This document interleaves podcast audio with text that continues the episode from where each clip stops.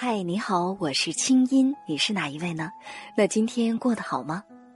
接下来你将听到的这个节目节选自我在中央人民广播电台中国之声的《千里共良宵》，搜索微信公众号“清音青草”的青没有三点水，音乐的音，添加我为好友，你的心事有我愿意听。好了，闭上眼睛，我们的心灵之约开始了。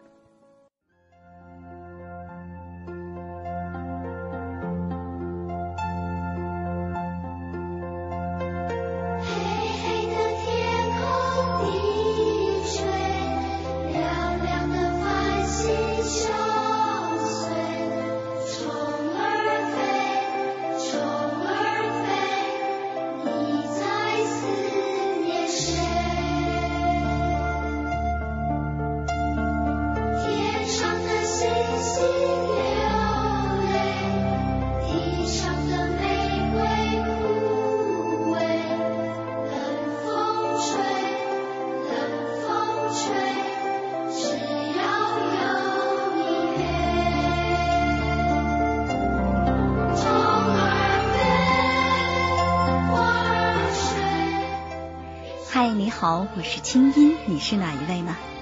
那今天过得好吗？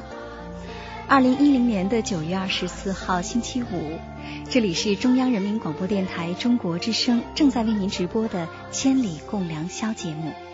新的一天开始了，很高兴我们在一起。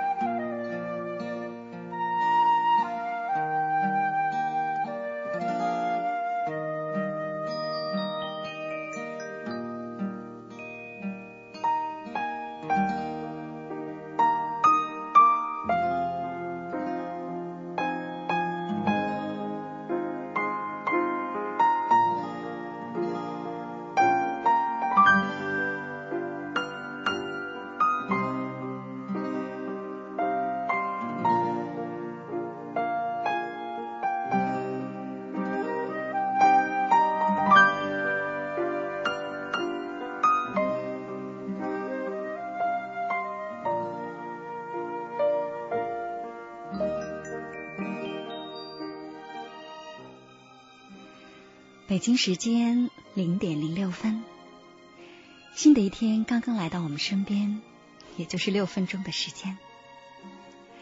怎么样？你的中秋节应该说是前天的中秋节。那昨天呢是八月十六。我知道现在的你还依然沉浸在这样明月夜的情境当中。而且呢，我相信今天晚上全国很多地方都能看到又圆又大又亮的月亮。就在上节目之前，还在跟我的同事讨论说，你有没有看到今天晚上月亮特别圆、特别亮、特别美呢？第一时间来到直播间，打开了我们的短信平台。看到已经有很多听众朋友在向我问好，祝大家中秋节快乐了。同时呢，我看到有这么一条短信，这是来自上海手机尾号四七九五的朋友，他说：“青云姐你好，今天是中秋节，是我离家在外过的第一个中秋节。我是大一新生，虽然学校给发了月饼，可是我真的。”好想回家呀！我不知道收音机前的你，当听到这样一条短信的时候，是否会觉得，嗯，我跟他一样，我也想家。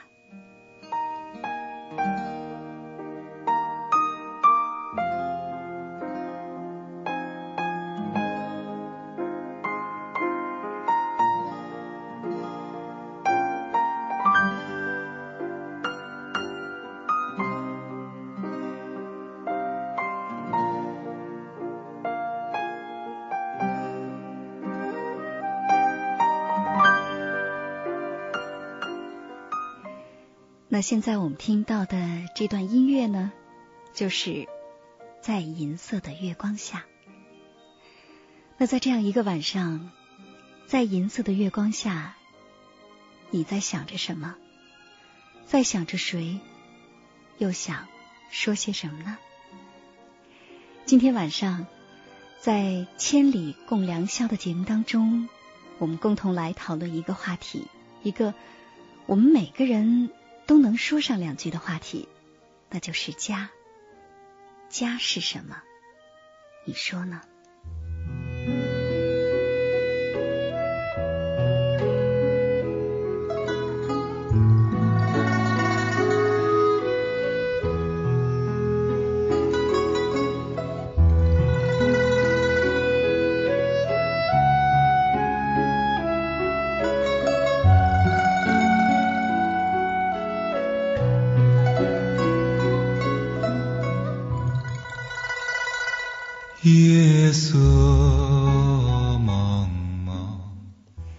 前天是中秋节，现如今传统的节日气氛已经越来越浓。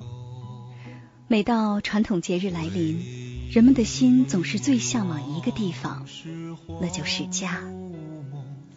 家是什么？是一所房子，是几块月饼，还是家里那个你永远牵挂的人呢？今晚我们联合三 w 点家谱点 com。邀请到了财讯传媒集团副总裁、中国证券研究设计中心媒体管理部副总经理杨浪先生和海航集团新华航空总编辑刘爽女士做客直播间，在这个月圆之夜和您聊聊什么是家。参与节目互动，请编辑短信发送到幺零六六九五零零幺六八，或登录新浪网中国之声。或清音的微博参与讨论，说出您对家的理解和眷恋。灯光不明，伴我独坐枯骨林。人隔千里，无音讯，却遥遥闻。钟无凭。清明月待穿行。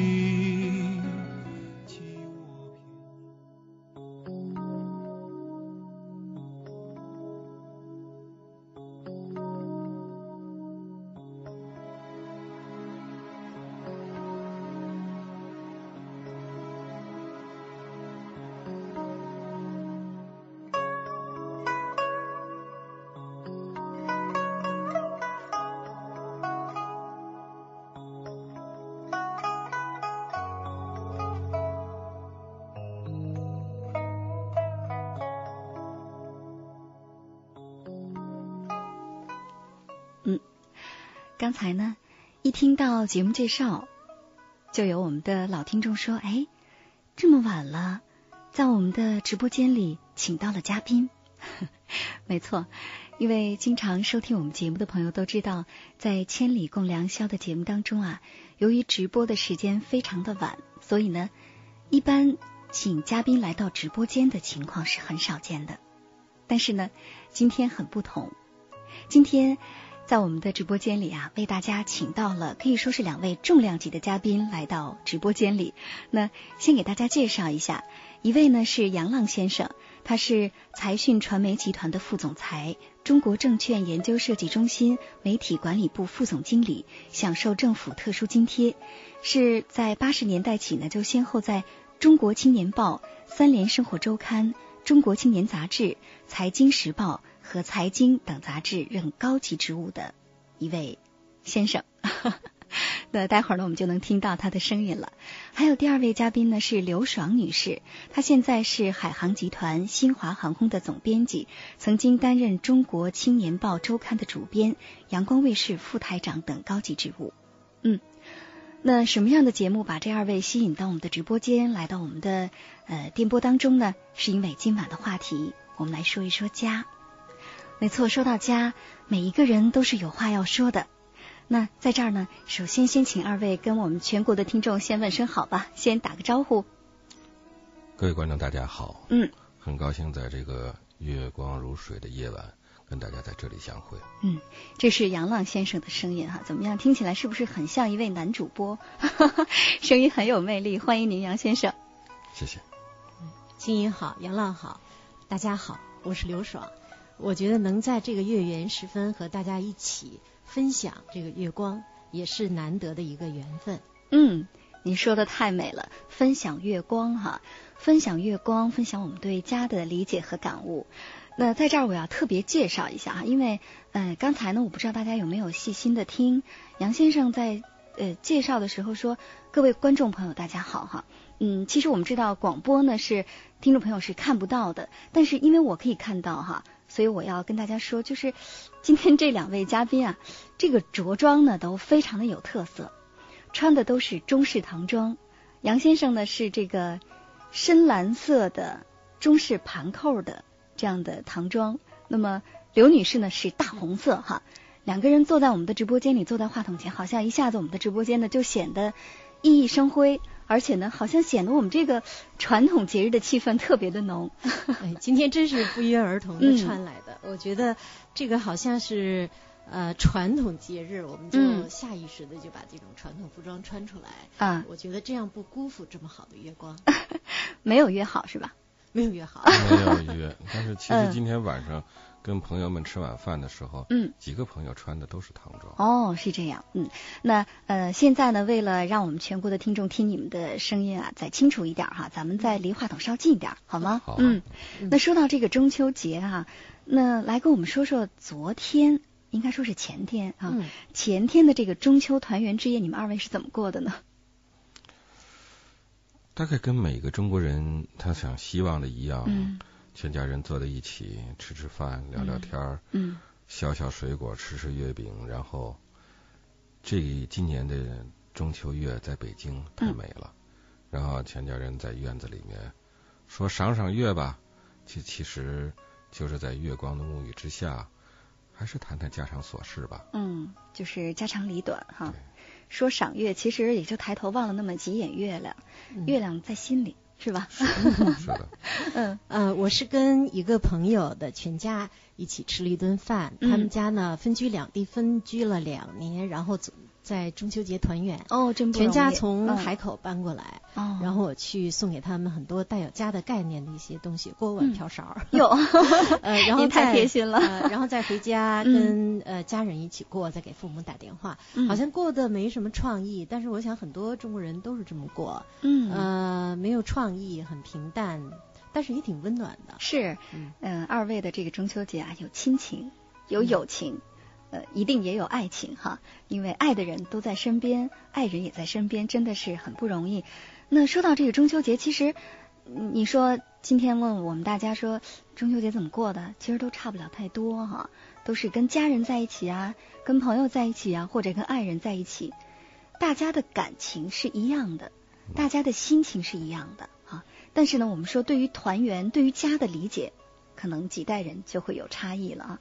那来跟我们说说，就是小的时候你们怎么过中秋节？因为我们年龄是有差距的，我呢是七零后啊，呃，你们呢？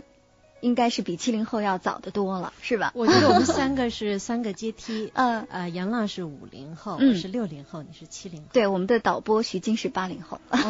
你们小的时候，我早就是大的时候了。是，那来先来跟我们说说你们过中秋节哈？你们小时候怎么过呀？我听我妈妈说那会儿你们月饼都吃不着，都是切着吃是吧？现在我们都不吃，不稀罕了。嗯，是。月饼。还是有的，嗯，在文革以前，北京那个时候副食店还是比现在不可想象的，嗯，但是过中秋还是有月饼的，嗯，呃，当然月饼的品种、月饼的包装比现在是不像现在那么丰富，但是还是有的。儿时印象里的中秋节吃月饼是一项，还有呢，这个兔爷啊，这个尽管我自己从来没有拥有过兔爷，但是。觉得好像周围的小朋友们有的是有那个兔爷，觉得挺新鲜。是，然后我还有另外一半的小时候，嗯，因为我十五岁当兵，哦，然后当兵到部队呢，部队四大节日：嗯元旦、春节、八一、十一。嗯，中秋不算是一个节日，因为中秋不会餐，对，但是中秋发月饼。嗯而且那时候我在云南很偏远的山沟里面，嗯，那个月饼是没有馅儿的，其实就相当于今天的一个大饼干，还很粗糙，哦，但是能够无偿的被发一块月饼，嗯，还是印象非常深的。那时候的月饼没馅儿，就是像月亮一样的饼干啊。那时候我们在云南 有管它叫馅儿还是有的。嗯 叫小粑粑，小粑粑，啊，一毛钱一块儿，买也买得着，但是能够发这么一是不是里个价值。边有那个青红丝的那种？青红丝可能还是云南山沟里没有青红丝哦，哦，呃，青红丝是玫瑰什么的。就啊，玫瑰馅儿如果果仁的。如果馅儿也就是有一点白糖啊什么之类的。哦，嗯但那时候是不是觉得特香啊？第一次被发了一个那个东西，啊还是觉得，哎呀，还发这个东西呢。啊，这么好吃哈。那刘女士是不是你小的时候过中秋节就已经有那青红丝的五仁儿的那样的月饼了？啊，已经有了，但是那个时候的月饼，我们现在说硬的能打死狗，不是像那个南方的广式月饼软软的，啊很好吃。不过我印象最深的中秋节还是上大学之后，嗯。和同学过的第一个中秋节。那时候嗯。十八岁，离开家出远门儿，嗯。然后到了伟大的首都北京，祖国的心脏。然后就你不离开家的时候，你不想家，对，但是一离开家以后的这个九月份上学嘛，然后嗯马上就中秋了嘛啊，然后立刻就会觉得，哎呀，原来家还是那么让我们去去那个哎眷恋啊眷恋啊，嗯离不开。呃是这个十八岁之前就想长着翅膀飞出去对，啊，看那时候大学生跟现在大学生没什么差别，没什么 差别心。情是一样的。然后那个第一个中秋节，大家围坐在一起的时候，所有的人都开始想家，这就是我印象最深的十八岁的中秋节。对呃，其实说到那时候的月饼，我记得都特别大个儿哈，嗯嗯、好像跟那盘子似的那么大，然后还得切是吧？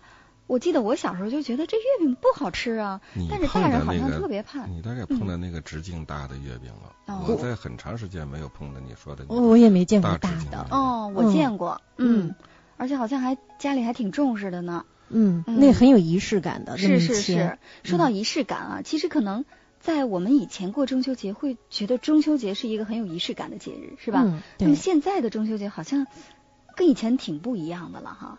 嗯我们现在中秋节首先想的就是去哪儿嗨是吧？对去哪儿 shopping 哈，或者去哪儿看场电影啊什么的。那你们觉得现在跟以前有什么还是不一样？你们年轻嗯人，嗯这个首先嗨这种概念，在我们这个奔六十的人就 就没有这个概念。啊，但是中秋节的仪式感，它确实还是，它是一个亲人团聚的，一个仅次于对于中国人来讲，仅次于春节的这么一个。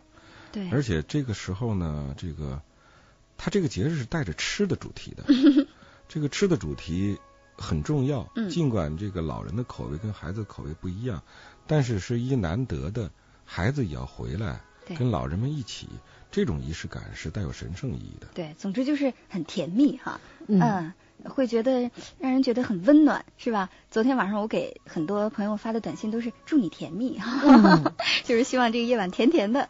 嗯，这时候可以用食物，就是传统的文化里边，我们不太善于表达情感，嗯，然后我们用食物来代替情感表达。对对嗯对，所以那个仪式感就是在吃上就特别重要，但是现在就不重要了。我们每天都可以想吃什么，每天都可以是。现在这月饼就只嫌它太甜。对，所以现在的中秋节，我们要想给它找一些新的概念，就很难了。对然后可能大多数人也也会，很多人跟我一样，我觉得中秋节对我最大的意义就是歇着。歇着哈，对。嗯那说到这个传统节日，刚才杨先生和刘女士都提到说吃是吧？我们中国人首先一说到传统节日，大概首先想到吃。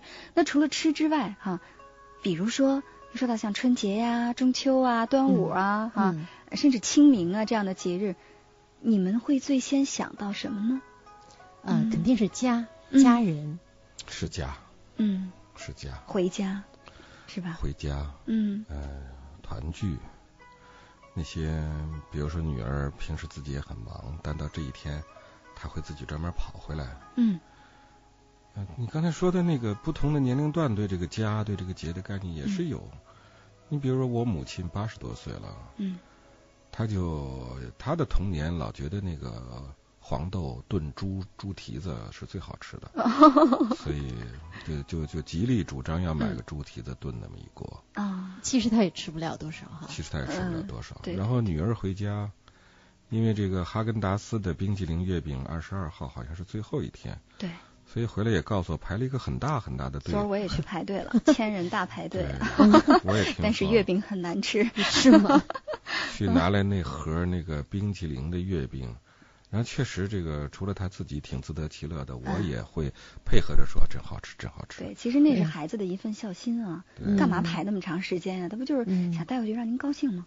是吧？然后呢，你像今天我们那些老战友聚会，嗯老战友就会专门的跑到云南店去一家买十块云南的火腿月饼。哦，尽管也是月饼，但是到这个时候，像我们在云南从小当了十几年兵的，嗯这个月饼送的其实带有一种浓浓的怀旧、亲情和战友之情。是因为他说我给你们带云南月饼了，大家都会感到非常的温馨。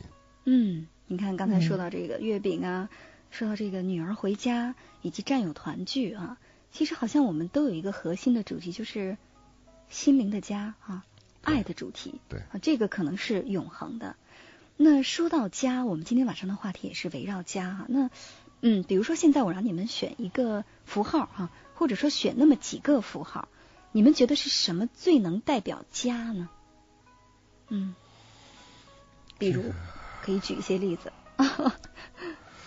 对于我来讲，嗯你一说的，我脑眼睛里马上浮现的是一个金文甲骨的一个甲骨文的“家”的符号。嗯呃，其实它还是有两重含义，一重是抽象的嗯，文化上“家”这个概念，对，一个马上就是一个非常具象的，这个家是家庭，嗯是一个空间，是。是一个把和你有血缘关系的这些人聚拢到一起的这样的一个空间。嗯。你说我想到的就是那个金文甲骨金文的那个“家”的符号。嗯，那个甲骨文，哎，这是一个，咱们慢慢搜集哈。嗯，甲骨文还有什么？我实在是想不出来能有什么特别有代表性的。我一想到家，脑子里出现的概念，一个是照片儿，满嗯墙的照片儿。呃，对，过去好多人家里，到人家去做客，他们会下意识的把他们家的相册搬出来，哎，对，现在看一看。现在没有相册了，现在都在电脑里呢。嗯，然后我想这是一个一个影像的那么一个概念，对，还有一个声音概念。我一想到家的概念，就是火车的那个鸣笛的声音。嗯，因为我十八岁的时候离开家，一直到后来就是抱着孩子回家，嗯那种离别、那种伤感、那种焦虑，呃，那种对家的那种盼望、嗯呃思念，这些东西都纠结在一块儿，所以那个声音的感觉就是火车。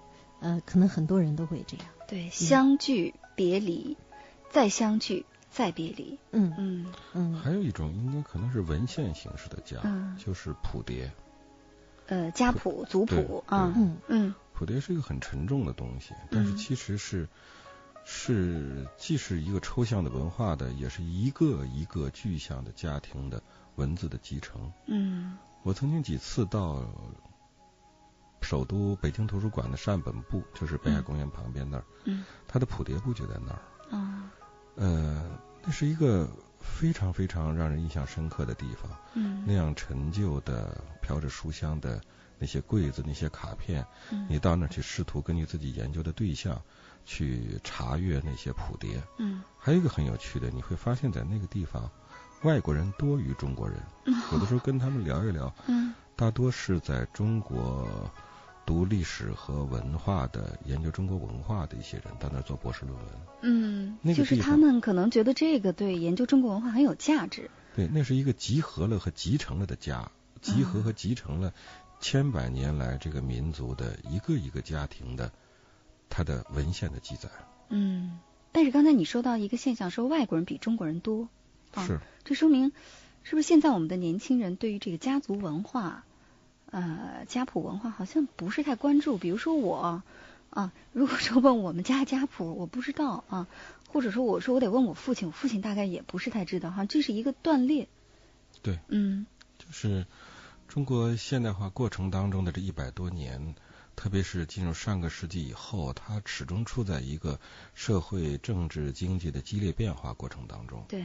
那么，在过去三十年里，在经济的飞速发展过程当中，嗯，它更进一步加速了那个切小家庭作为一个社会单位啊，切小家庭这个单位的这么一个过程。大家族变成了小家庭。对。啊，是。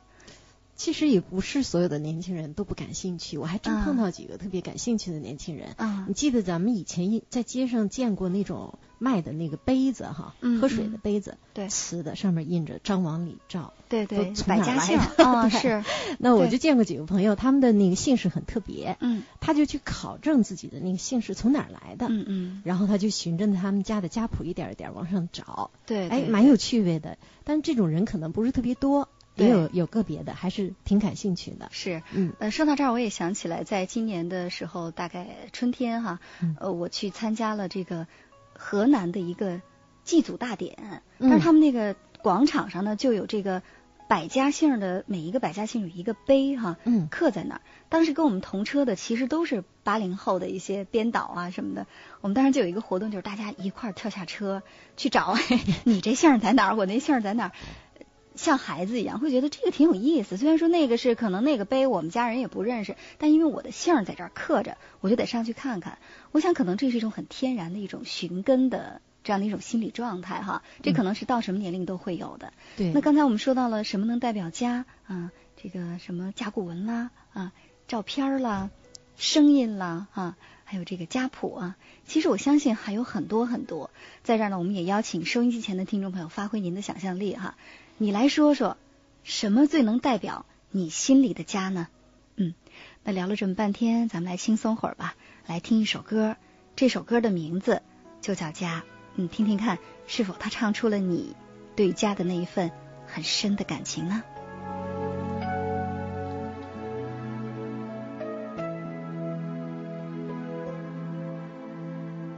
每一首想你的诗。写在雨后的玻璃窗前，每一首多情的歌，为你唱着无心的诺言。每一次牵你的手，总是不敢看你的双眼。转开我晕眩的头，时常不能不潇洒的脸。眼睛和一个燃烧的爱情，让我这冰冷的心灵有个想到了家的憧憬。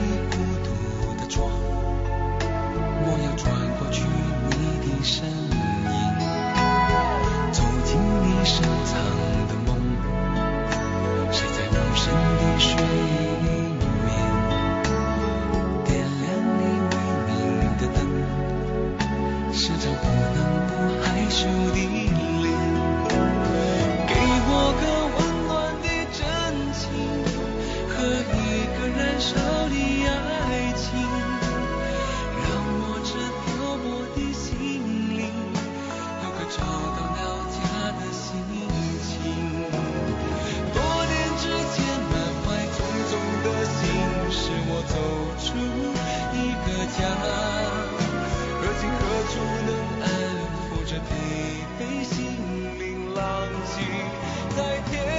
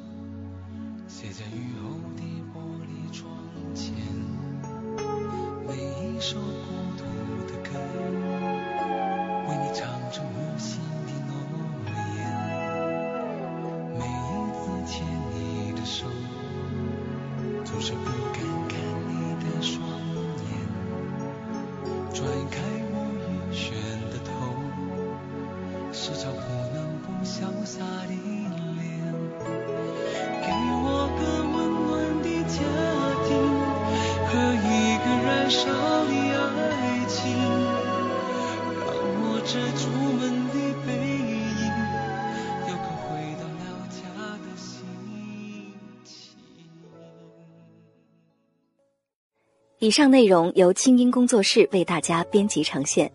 想要更多了解我的节目，可以登录爱奇艺搜索“听清音”。好了，祝你好心情，我们下次见。